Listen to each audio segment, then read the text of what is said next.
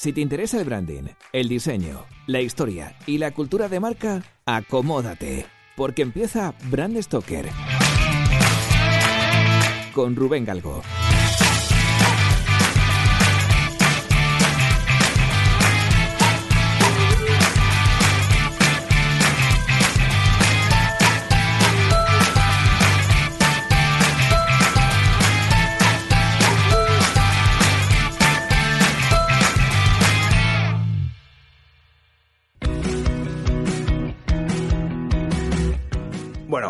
Hace unos meses una clienta me pedía información, pues bueno, muy bien, en el fondo lo que quería saber es cómo podía su hijo estudiar para dedicarse a esto del branding. Eh, porque bueno, había intentado informarse y no le quedaba nada claro, entonces inmediatamente pensé en que estaría bien hacer un programa al respecto y me pareció pues mm, interesante también el, el- el traer al programa a alguien que abordase este tema desde la parte del prisma del diseño y además desde la parte de la educación. Por eso, para conocer el estado actual de la educación pública en materia de diseño y conocer posibles itinerarios educativos, tenemos con nosotros a Eugenio Vega. Eugenio, profe, bienvenido a Bran Hola, ¿qué Stoker. tal? Muy buenas. Hola, Rubén. Muchas gracias por, por invitarme. Vayamos un poco a, a- tu presentación, ¿vale? Eh, Eugenio es doctor y licenciado en Bellas Artes por la Universidad Complutense de Madrid. Ha desarrollado su actividad docente como profesor en el Departamento de Diseño y Artes de la Imagen de la Facultad de Bellas Artes de la Complutense. También lo ha hecho en la Escuela de Arte número 10 y en la Escuela Superior de Diseño, aunque actualmente, de, bueno, desde 2015 realmente es presidente de la Confederación de Escuelas de Artes Plásticas y de Diseño y cosa que me he enterado recientemente, hace un par de semanas, eh, bueno, ha, ha obtenido su segundo doctorado, ¿no? Así que, bueno, Eugenio, enhora- enhorabuena por eso. Y, y nada, la verdad es que estoy ahora mismo hablando. Hablando contigo y es que te estoy teniendo un flashback, he vuelto a mi época de estudiante y claro, es que tú estabas ahí, porque tú has sido mi profesor, mi tutor, mi jefe de estudios, mi responsable de proyecto final y, y, claro, por lo, por lo tanto has sido una de las personas más importantes en, en mi formación académica. Así que bueno, si quería hablar de diseño y de educación, pues tenía que traerte a ti el primero. Así que muchísimas gracias por, por aceptar mi invitación. No, gracias a ti, porque además fue una época muy, muy interesante y eras un excelente alumno y, y era muy, bueno, era muy satisfactorio trabajar con gente como tú. O sea que, Joder, y éramos también más jóvenes, todo, todo junto. O sea que, eso es verdad. sí, ha, ha llovido un poco, la verdad. Bueno, Eugenio, a ver, pongámonos en, en la tesitura que te comentaba al principio, ¿no? Es decir, un chaval, una chavala que acaba su bachillerato y se enfrenta a la selectividad. ¿Qué caminos tiene para formarse como profesional del diseño o, o de- del branding? Pero bueno, dejámoslo más, más abierto, del, diseño en general. Bueno, ahora uno de los problemas que hay quizás que la oferta es mm, muy grande. Hay, por un lado está toda la enseñanza pública, que están las, las universidades, que dan tanto grados de diseño como grados de bellas artes que tienen parte de diseño. Luego están las escuelas de arte que dan grados de diseño, aunque están sometidas a una ley diferente. Y luego hay un montón de centros privados, algunos de ellos universidades, otras escuelas asociadas a universidades, como pasa en con el caso de ESME o Tracor y en Barcelona con Elisaba o EINA o también con Masana, que están buscan un acuerdo con la universidad y eso les permite tener un, un grado en diseño. Mm, hay una oferta muy, muy grande. Eh, ¿Qué es lo mejor? Es, es muy complicado saberlo. Desde luego, ninguno de ellos está especializado en el tema del branding. Ninguna. Y ningún grado. No hay nada relacionado. No, yo sé, hombre, el branding forma parte eh, de tanto de los grados de diseño que tienen que ver sobre todo con la comunicación visual, es un componente importante, pero no hay un programa ni un máster ahora mismo especializado en eso en el ámbito del diseño. Hay cosas en el ámbito de los de los MBA, de los máster de negocios que, que tratan el tema de la, de la empresa y de la comunicación empresarial. Y claro, aquí hay, hay un problema que no se ha resuelto y es que en, en el ámbito del diseño todo lo del branding se ve desde una perspectiva esencialmente visual Ujú. porque es un terreno en el que se mueve la gente con, con seguridad, los profesores y los alumnos, lo que ya por otra parte les gusta. En el caso de, la, de los máster de negocios, se mueven más en, aspectos económicos y de concepto y olvidan a veces la parte visual.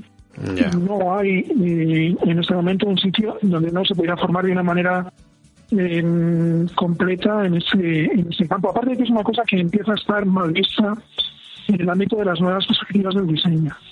Una de las cosas que ahora están sucediendo es que la tradicional formación en diseño, basada en las cuatro especialidades de gráfico, producto, interiores, moda y alguna otra parecida que se ha ampliado con el tema del multimedia, empieza a tambalearse por porque hay algunas cosas que ya los diseñadores no hacen, porque lo hace la gente normal. Y como pasa en algunas cosas del ámbito editorial. Buscan nuevas perspectivas. Una de ellas es el diseño y la innovación social.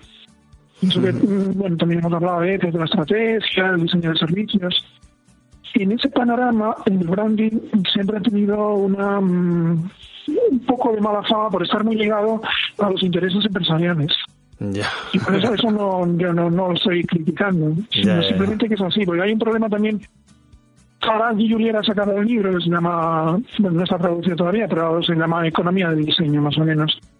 Debemos sostener la idea de que, lógicamente, el diseño va unido a la actividad económica de una manera muy, muy fuerte y que eso, bueno, será malo será bueno, pero que es así.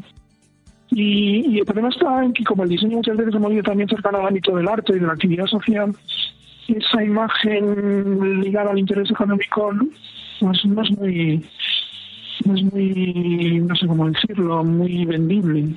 Y esto como siempre, siempre que se habla de formación de diseño, lo que obliga es a que alguien que quiera formar de verdad en diseño tiene que tocar varios años y, y probablemente tenga que, si se va a dedicar a cosas relacionadas con la comunicación institucional o el branding, tendrá que tener una formación en, economía o en negocios, aparte de la formación de diseño más tradicional. Y, también porque eso mm, te da una perspectiva para sacar los proyectos complejos que, bueno, que como tú bien sabes, son de una envergadura que en la que los parámetros con los que te mides para hacer una cosa pequeña no sirven. Entonces, sí, sí, claro. esa ambición es la que probablemente tenga una, un conocimiento mayor. Pues, volvamos un segundo a la parte a la parte de, formación, ¿no? digamos a, a, las salidas que tiene que, que, que, tiene una vez que terminas, por ejemplo, la, una carrera, termina Bellas Artes, por ejemplo. Eh, bueno, en teoría, bueno, en teoría no, y en la práctica tú tienes ya una formación y te puedes, te puedes, la puedes enfocar hacia donde quieras, ¿no? Puedes entrar en un estudio, en una agencia.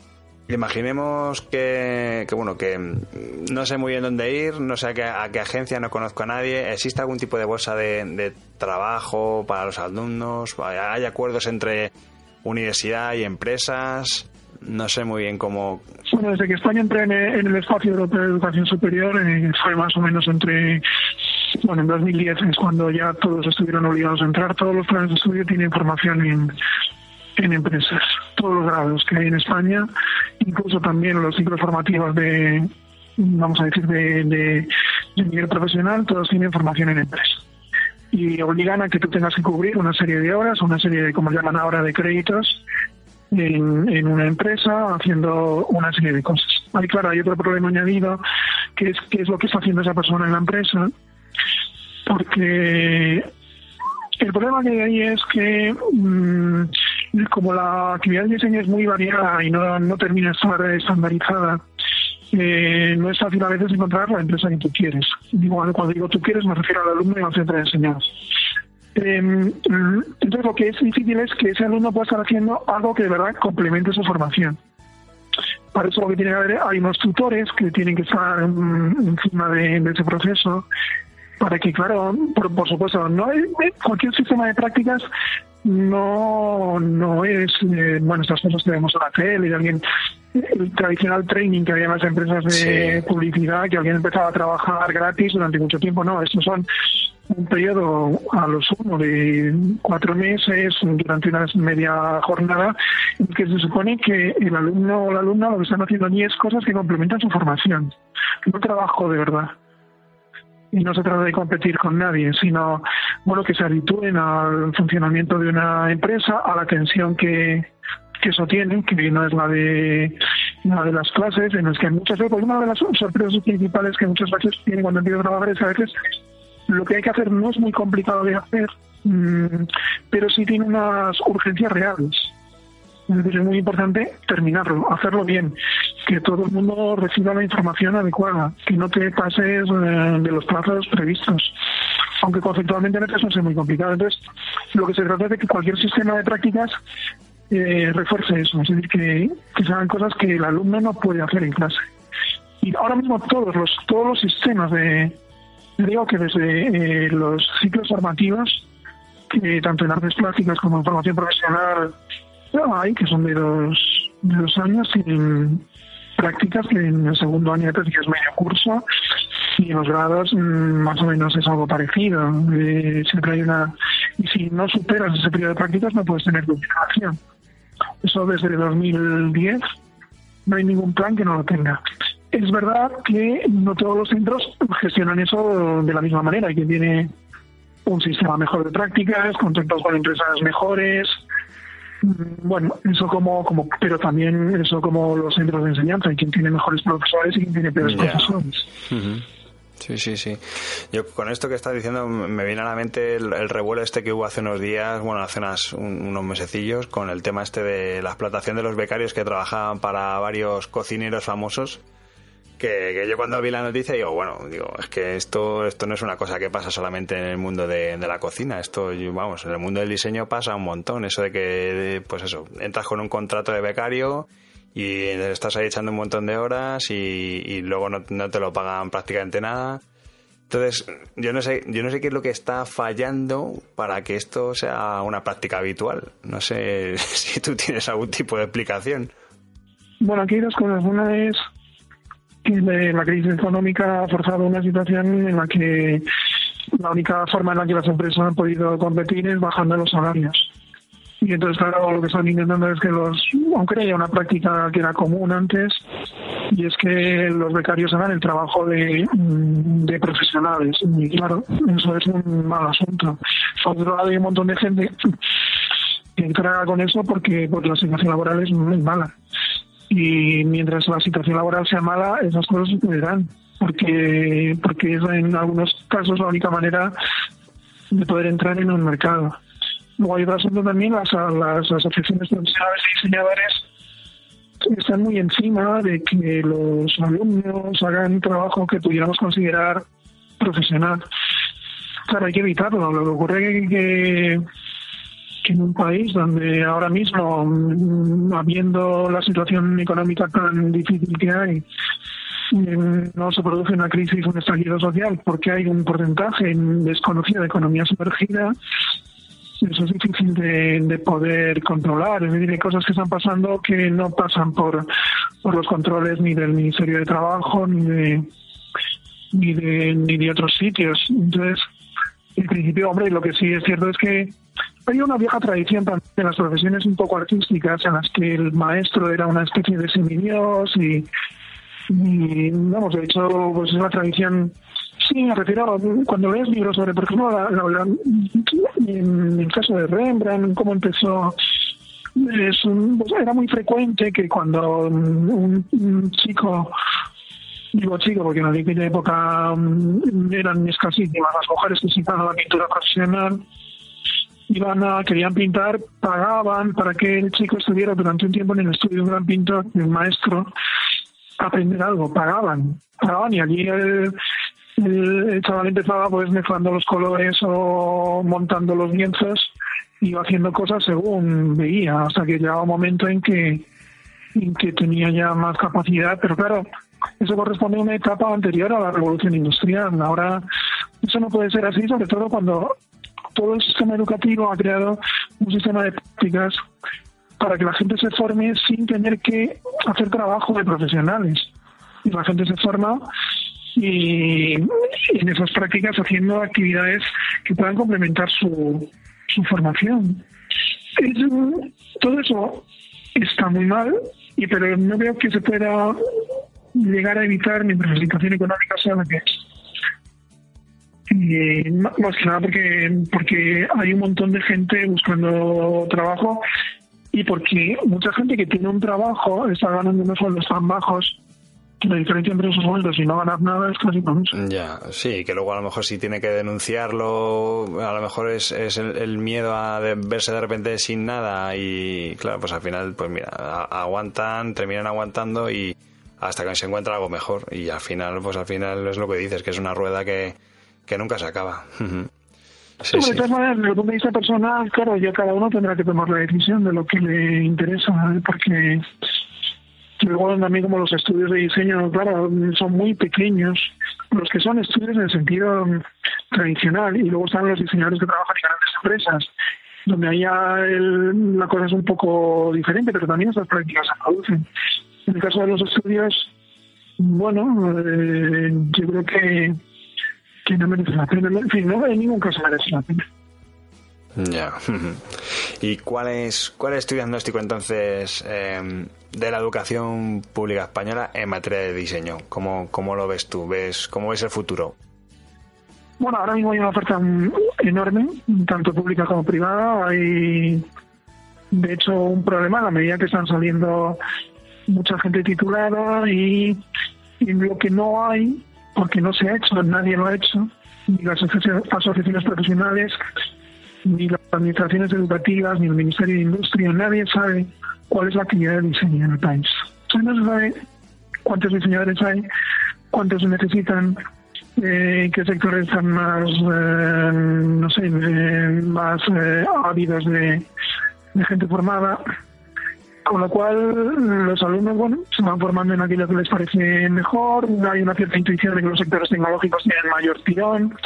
Ahora mismo lo que tiene más lo que llama más la atención de los futuros alumnos es la, el diseño gráfico ligado al mundo multimedia y la moda, eh, porque lógicamente todo lo que tenía que ver con el interiorismo sufrió un, cierto golpe con la, con la crisis de la construcción, pero no hay una, un estudio serio que, que sepa, necesitamos ahora mm, 14.000 diseñadores web, no, no sé, cualquier otra. Aparte de que cuando uno dice, ¿qué es un diseñador web? La siguiente pregunta es, ¿y qué formación tiene que tener un diseñador web? Y entonces ahí surgen un montón de, discusiones de, no, un diseñador web es simplemente una persona que entiende de comunicación, que entiende de gráfica, pero que no tiene un conocimiento profundo de la tecnología. Y entonces, no, no, un diseñador web es alguien que también sabe de programación y que es capaz de trabajar en aspectos un poco complejos de la comunicación digital. Entonces, claro, ese es otro aspecto también muy difícil de, resolver y que además hace que las escuelas se muevan entre extremos muy, muy, muy llamativos de quienes consideran que lo fundamental es eh, enseñar tecnología. Yo lo que veo, yo siempre digo que una de las cosas, para bien o para mal, de, nuestro sector es que si tú, por ejemplo, vas a un estudio a pedir trabajo o a una agencia de publicidad, al final no te van a coger por porque hayas estudiado una carrera, que al final siempre lo que te, lo que te piden es tu portfolio, ver un poco la, la experiencia que puedas tú demostrar a nivel, a nivel de diseño. Y claro, eso por un lado está bien, para, me imagino que, está bien para quien no tenga mucha formación, pero claro, para los que sí que tienen ya más formación, tienen varias carreras o demás, o que tengan un montón de máster, el, que te encuentres de repente en un mercado laboral en el que estás compitiendo con, con gente con una cualificación tan diferente, al final lo que te lleva a pensar un poco es, eh, bueno, a ver, ¿me merece la pena? ¿No me merece la pena? Porque claro, si tú te vas a un ingeniero de caminos, por ejemplo, pues te van a pedir una serie de, carreras, de conocimientos. No es tan fácil como, como el diseño. Al fin y al cabo, el diseño, el, si, se te, tienes maña y tienes las aplicaciones, eso solo pasa en realidad con las eh, profesiones eh, reguladas. Quiero decir que con la traducción sucede algo parecido. Porque uno puede encargar la traducción del libro a una persona que no sea no haya estudiado traducción y puede tener un conocimiento de un idioma y de saber escribir por otras vías. Entonces, eh, el futuro de las profesiones reguladas es muy sombrío. Es verdad que hay algunas, sobre todo las que tienen, como pasa con las ingenierías, la arquitectura o la medicina, que tienen una responsabilidad legal evidente y seguirán siendo durante mucho tiempo profesiones reguladas. La enseñanza lo es. Para ser profesor hay que tener unas determinadas titulaciones. Pero para escribir, mm, para para ser periodista deportivo, no lo sé. Entonces, el futuro de las profesiones reguladas es cada vez cada vez va a haber menos profesiones reguladas porque los terrenos son muy pantanosos. Porque pasa con esto del diseño web, que de pronto eh, claro, cuando empezó Internet y no sé, y la tecnología era esencialmente HTML, no era muy difícil llegar a un cierto nivel profundo de conocimiento en ese tema. Ahora es mucho más complicado. Con lo cual mm, tienes a un montón de gente que se ha formado en el ámbito de la informática, donde también hay un montón de gente que trabaja sin, sin haber pasado por un aula de informática, o no, por, una, por una carrera de informática, y se crean profesiones poco definidas. Eh, eso yo creo que es que, no, vuelvo a insistir, como, como el tema anterior de, la relación con el sistema económico, no es ni bueno ni malo, es así. No va a haber, salvo que vayan vengas de un centro muy prestigioso y eso pueda producir eh, un impacto en los contratadores, pero si no, lo que van a querer es ver tu trabajo. Y por eso la mayoría de los de las eh, de, las, de los centros que imparten diseño tienen suelen tener asignaturas tipo portfolio y presentación de proyectos y cosas por el estilo, porque se considera una parte importante de la comunicación y todo el mundo tiene un sitio web o, algo en Behance o donde sea para intentar mostrar su trabajo. Es verdad que todo eso tiene, tiene problemas porque, bueno, al final la gente decide por aspectos visuales y quizá menos por conocimiento, ¿no? No lo sé.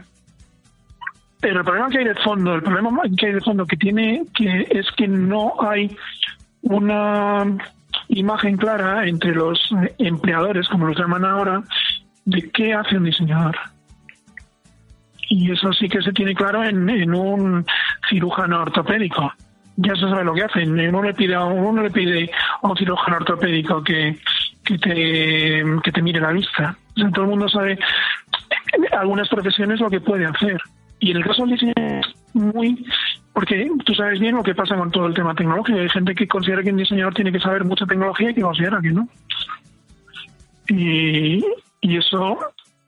Entonces dice, bueno, tráeme un book y que te traigo unas pantallazos de, de Photoshop o Sí, y al final, sí, yo, vamos, desgraciadamente luego al final siempre deciden, se termina decidiendo por eso, aunque luego tengas no sé cuántos idiomas y al final se quedan con, con eso, ¿no? Porque bien, porque vean, vean un ejemplo de diseño que a lo mejor a ellos les encaje, o, pero bueno, Yo lo que, lo que sí estoy viendo es que con de, de cuatro o cinco años para acá eh, ha habido una proliferación de, de cursos, de másters, de academias, no es que, todo escuelas privadas, ¿vale? Que se dedican al tema de la formación y formación de diseño.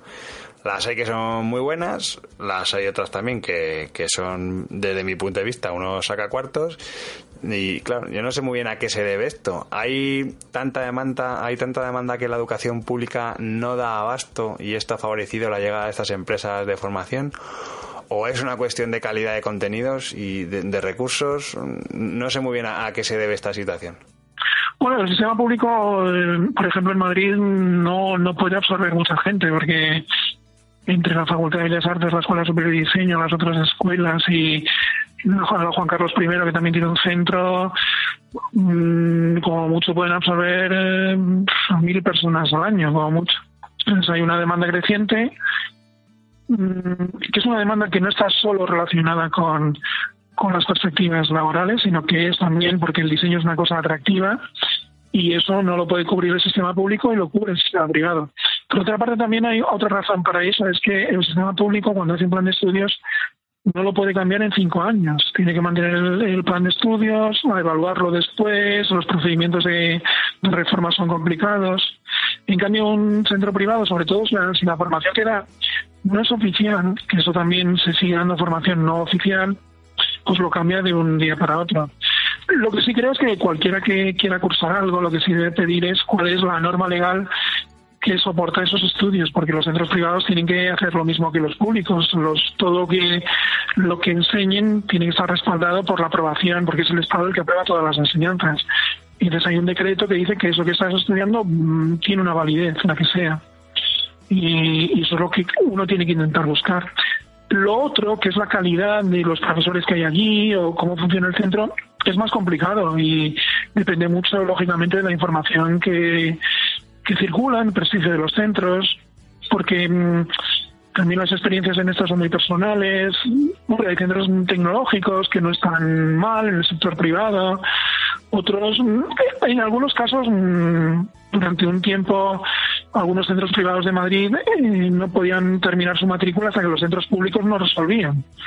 Porque el centro público, como lógicamente sus matrículas son, son más, son más eh, económicas, digamos que elegía primero y los que no podían entrar allí buscaban un centro privado. Y yo creo que eso antes había como una especie de prestigio de centro privado que ahora yo creo que ya no es así. Y, hay una... Yo creo que porque hay, hay muchísimos, ¿no? De repente hay, hay tantísimo, que hay tanta demanda que al final yo creo que le, le quita un poco credibilidad. Porque sí que es verdad que yo hace unos años recuerdo que en Madrid, por ejemplo, había cuatro o cinco eh, em, sitios que, que, estaban muy bien y que tenían mucho nombre, pero es que ahora mismo ya tienes un abanico tan tan grande, ¿no? Que, al final, bueno, al final te quedas sin referente prácticamente, ¿no? Bueno, es que tú piensas que para un grado pues necesitas como poco una docena de profesores y profesoras y hay que buscar gente que estudie y eso no es fácil.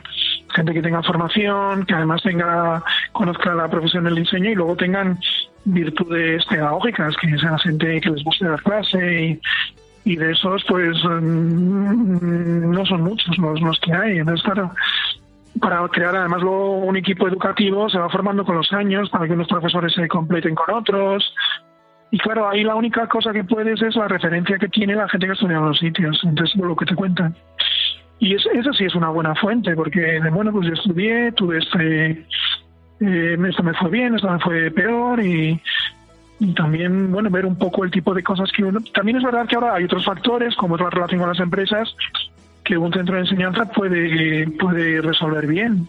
Y bueno, eso te puede dar interesar en la medida que dices, bueno, luego yo quiero buscar una salida profesional interesante y no lo sé. Lo que sí es cierto es que, que la gente que tenga buena formación es decir, que haya hecho un verdadero esfuerzo por saber cosas, al final encuentra su hueco.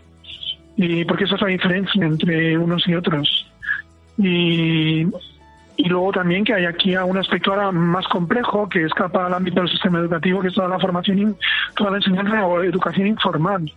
Todo lo que la gente aprende a través de la red, a través de YouTube, a través de los amigos, eso cada vez tiene más importancia porque eso lo bien, bien lo sabes tú, cuando uno tiene un problema con un software nuevo, raramente puede encontrar en el sistema educativo, privado, o público una solución. Eso tiene que ser en un mundo un poco informal, muy activo. Eso quiere decir que ahora hay un montón de, información, los MOOC que hay en, en, Internet, eh, no sé, nosotros tuvimos uno con la Politécnica hace un, tres años así, y había matriculado 18.000 personas entonces, que además eh, una cosa sea para HTML, para aplicaciones móviles, pues que...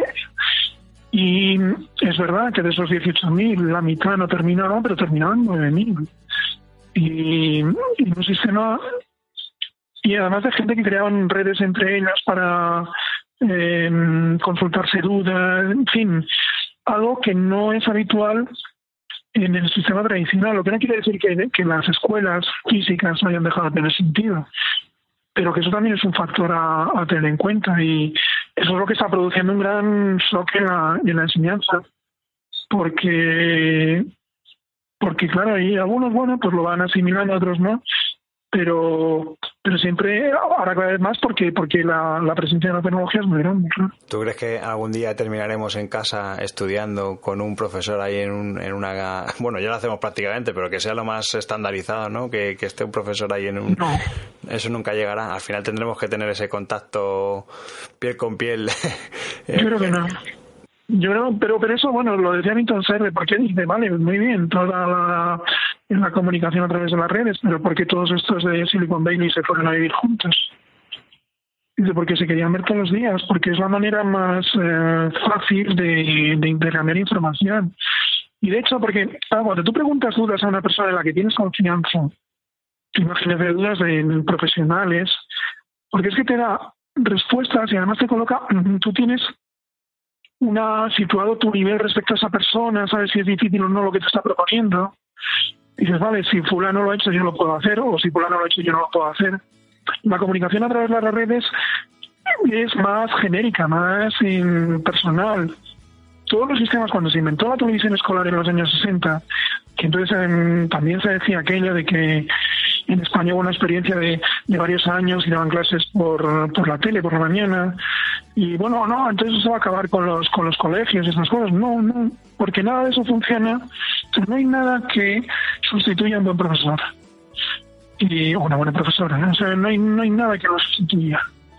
Y lo que ocurre que el problema que sí puede suceder es que la enseñanza presencial no tenga tanta, eh, no sea mayoritaria, eso puede que llegue a suceder porque claro, cada vez más un montón de cosas las estudiarás a través de las redes, pero no sé, es que por muchas vueltas que uno le dé, eh, la gente sigue necesitando para aprender un idioma pasar un tiempo en el, en el país en el que se se habla. Y haciendo las cosas que toda la vida se han hecho, que es hablar con la gente y, y, desenvolver tu vida en un ambiente de normalidad. O sea que eso va a ser difícil que se sustituya. Otra cosa sí, bueno, de hecho lo que sí ha terminado es los manuales que había para, por ejemplo, para para manejar software, que antes aquellos libros, aquellos tochos que se vendían para que la gente manejara un programa, ahora ya no eso ha desaparecido porque las redes lo han, lo han sustituido. Claro que hay un montón de cosas que son que, están ahí y que cada vez tendrán mayor importancia y pues no lo sé, hasta las recetas de cocina, las muchas veces las ves ahí en YouTube y te explican cómo se hacen. Eso, eso es verdad. Bueno, es cierto que eso, que hay un montón de información que tú recibes y que, y que cada vez tendrá. Lo que ocurre es que habrá que buscar la manera de integrarlo, porque uno de los problemas que hay ahora mismo es que los profesores se comportan en clase como si eso no existiera. Y, y entonces muchas veces dan por sentado o, olvidan cosas que la gente sí está, se está recibiendo por otras vías. Porque los, los chavales están todo el día conectados. Lo que no quiere decir que sean muy duchos en el manejo de las tecnologías. Sí, porque tienen pero que están acostumbrados a buscar cosas, a veces con poca cabeza, pero bueno, hay de todo. Mm, me imagino que además a los profesores eso les, supondrá el, tener que estar ellos reciclándose o empapándose constantemente de aplicaciones, de software, de metodologías o, ¿no? Me imagino que no, que no es... Bueno, metodologías no tanto, pero, pero de conocimiento sí, porque cuando das una asignatura un poco tecnológica, no sé, recuerdo una, una cosa que llevaba sobre el libro electrónico no había libros en papel que hablaran de eso, el material que lo tenías en la red.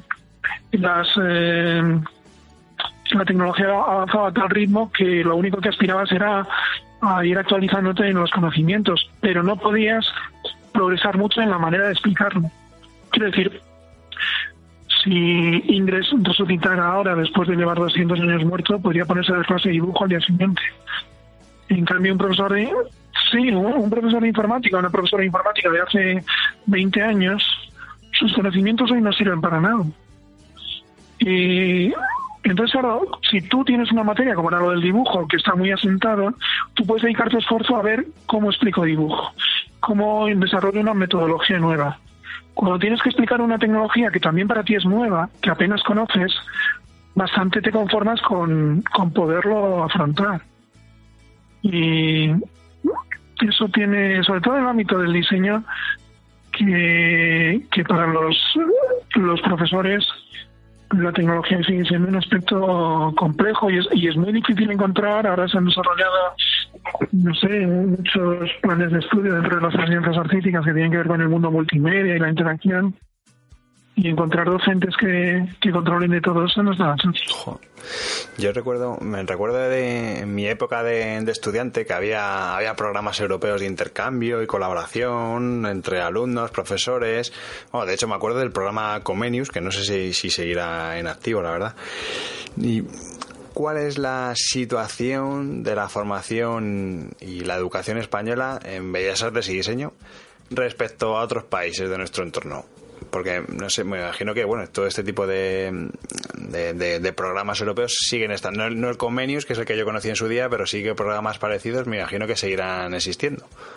Bueno, hay el Erasmus Plus, que es el que recoge un poco todo eso y además desde el año 2007 incorporó la formación profesional y a los ciclos formativos, con lo cual los intercambios de alumnos se hacen ahora mismo desde, desde todos los niveles. España es el, no sé, el primer receptor de, alumnos Erasmus de Europa y el segundo en enviar alumnos a Europa. O sea que ocurre que el programa Erasmus, como todos los demás programas, se hicieron sobre todo para hacer Europa. Es decir, lo que era importante era que la gente viera cómo se vive en otro país, cómo se está en otro país.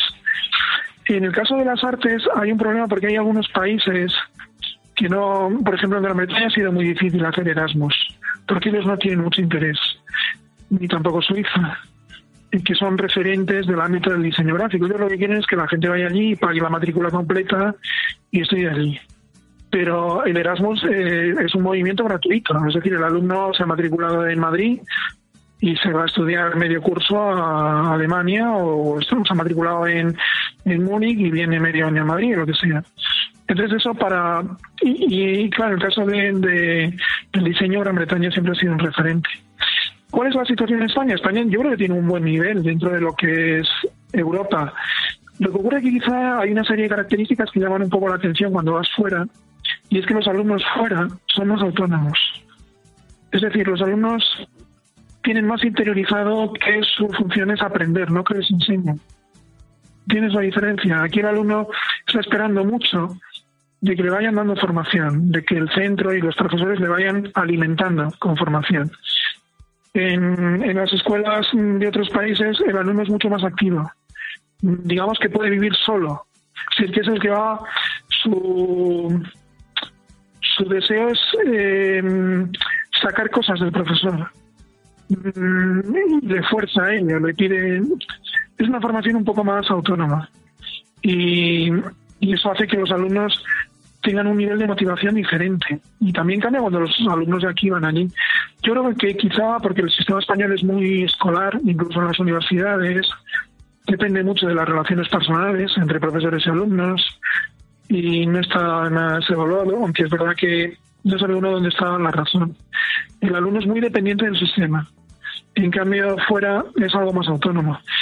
Mm, Quizá en algunos países, bueno, la profesión de diseñador puede estar un poco más clara, como pasa en los Países Bajos, como pasa en Gran Bretaña, pero en otros, bueno, pues yo creo que la situación en Italia sería mejor, ni, probablemente en Francia. Depende también de los centros a los que a los que uno pueda ir. Ahora además el sistema eh, Erasmus que, que acoge a todo el espacio europeo, un montón de países, no solo los de la Unión, sino también eh, Turquía y otros que están fuera de la Unión Europea. Están en continuos intercambios con esos países. Además, eh, también te das cuenta de que en países donde creías que no, en el caso de Turquía, hay escuelas de diseño muy muy interesantes y en los países también del este de Europa. Y también lo que te das cuenta es de que se ha homogenizado mucho. El otro día en un congreso que había en Málaga, una asistente preguntó a un extranjero que yo tenía en la decía el diseño español. Y dice, el diseño español no existe, como no existe el diseño francés. El diseño está hoy día muy globalizado. Hay gente que ha nacido en un sitio, se ha formado en otro, puede trabajar para una tercera empresa. Y es verdad que en algunos casos los que tienen bueno, se decían sí, en el caso de la publicidad, pues las, los eventos locales son muy importantes, pero cada vez esto es más global y se nota en lo que se hace en las escuelas cuando vas allí, porque de pronto te encuentras con que los ejercicios son los mismos que tú habías eh, puesto o que, o que pensabas poner.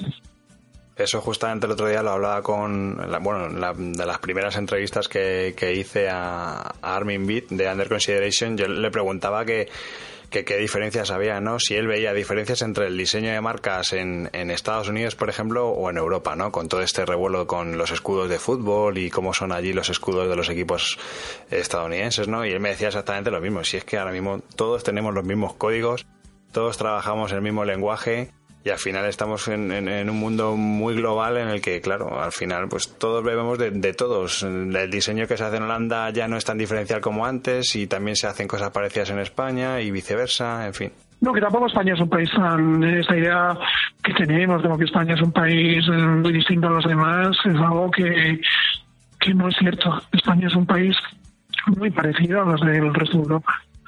Y bueno, hay unas diferencias, quizá de nivel económico con unos y con otros, y unas ciertas claves locales también, ¿eh? es decir, que no es lo mismo lo ves cuando enciendes un televisor en España o lo enciendes en Francia. Sí es distinta la televisión.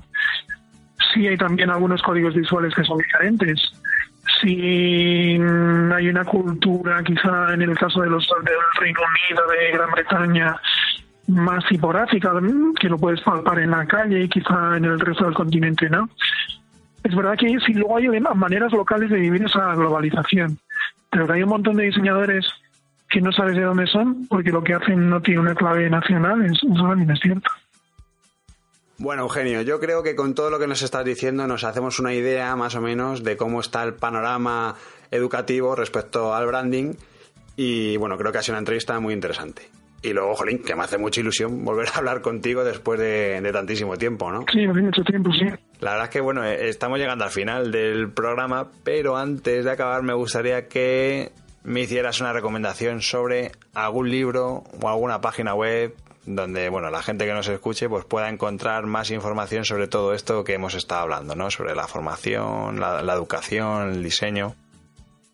Pues no lo sé, la verdad, porque hay un conocimiento que está muy desperdigado. Desde luego no hay ninguna web o libro que hable de la enseñanza del diseño. Hay, a mí hay un libro que me parece interesante todavía, aunque cada vez es un poco más difícil de encontrar, que es el de la cultura del diseño de Guy Julier, que publicó aquí Gustavo Gini, que me parece que da una visión interesante de, esta manera de entender el diseño como algo ligado a la realidad social. Eh, el tema de las, bueno, no sé, de las páginas web, Design Observer está bien. Yo quizá lo que no soy muy partidario es de los los web de, ni de los libros no sé cómo decirlo. Es verdad que uno mira mucho eso los tipo eh, recopilación de casos.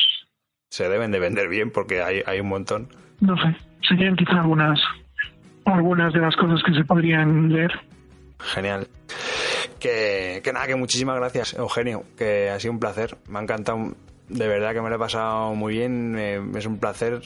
he vuelto otra vez 15 años atrás a, volver a escucharte, ha sido como volver a clase, o sea que, de verdad que ha sido una, una, pasada. Además, yo creo que ha quedado, vamos, es una, una charla que, que a la gente le, le, va a gustar porque, bueno, porque la, la, gente pregunta y la gente tiene, bueno, también tiene, tiene esa inquietud de saber un poco, pues muy bien cómo, cómo enfocar, cómo empezar a ese, ese itinerario, ese camino en el diseño, ¿no? Yo creo que, bueno, con todo lo que nos has dicho hoy, pues yo creo que hay información, vamos, más, más que de sobra, ¿no? O sea, que, muchísimas gracias.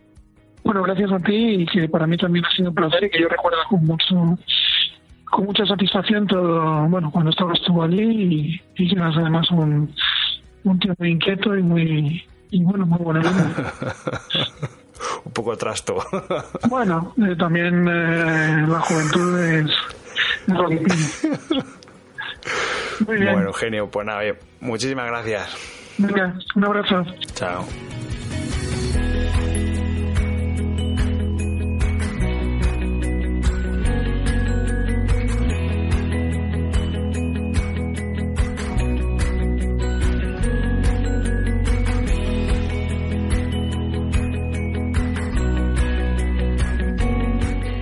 Un buen profesor no solamente es aquel que sabe un montón y tiene muchísimos conocimientos, sino que además sabe explicarlo. Y hoy Eugenio nos ha dicho las cosas muy claritas y yo creo que ha sido, vamos, cristalino. Yo creo que de todo lo que nos ha dicho, lo más interesante, o por lo menos con lo que yo me quedo, es con que toda aquella persona que se quiera dedicar al branding tiene que formarse bebiendo de fuentes muy diferentes. Economía, diseño, publicidad, empresa, estrategia, comunicación, marketing, o sea, de todo, ¿no? Y esto además yo lo haría extensible no solamente para todos aquellos que se quieran dedicar en el futuro a ello, sino para los que estamos a día de hoy currando y haciendo marcas. Porque sí que es verdad que ese reciclaje pues es muy necesario.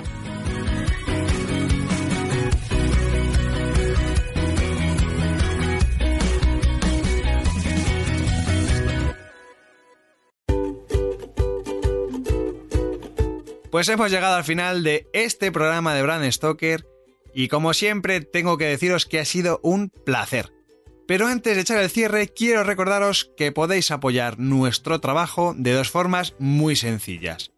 La primera es realizando vuestras compras en Amazon a través del enlace de afiliados que tenemos en nuestra página web. Y la segunda es haciendo mecenas de Brand Stoker en iVoox.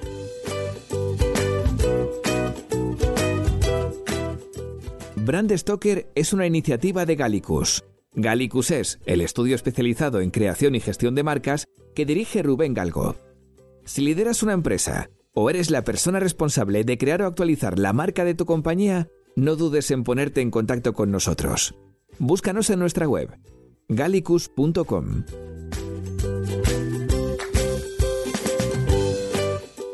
Ya sabéis que nos podéis seguir en Twitter, Facebook e Instagram donde nos encontraréis con el usuario Gallicus Branding, o si lo preferís, me podéis seguir a mí a través del usuario Crenecito.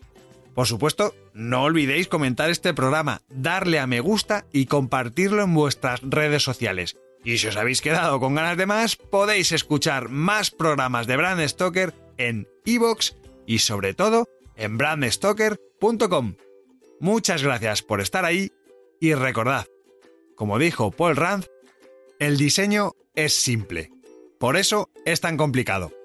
Hasta el próximo programa. ¡Chao!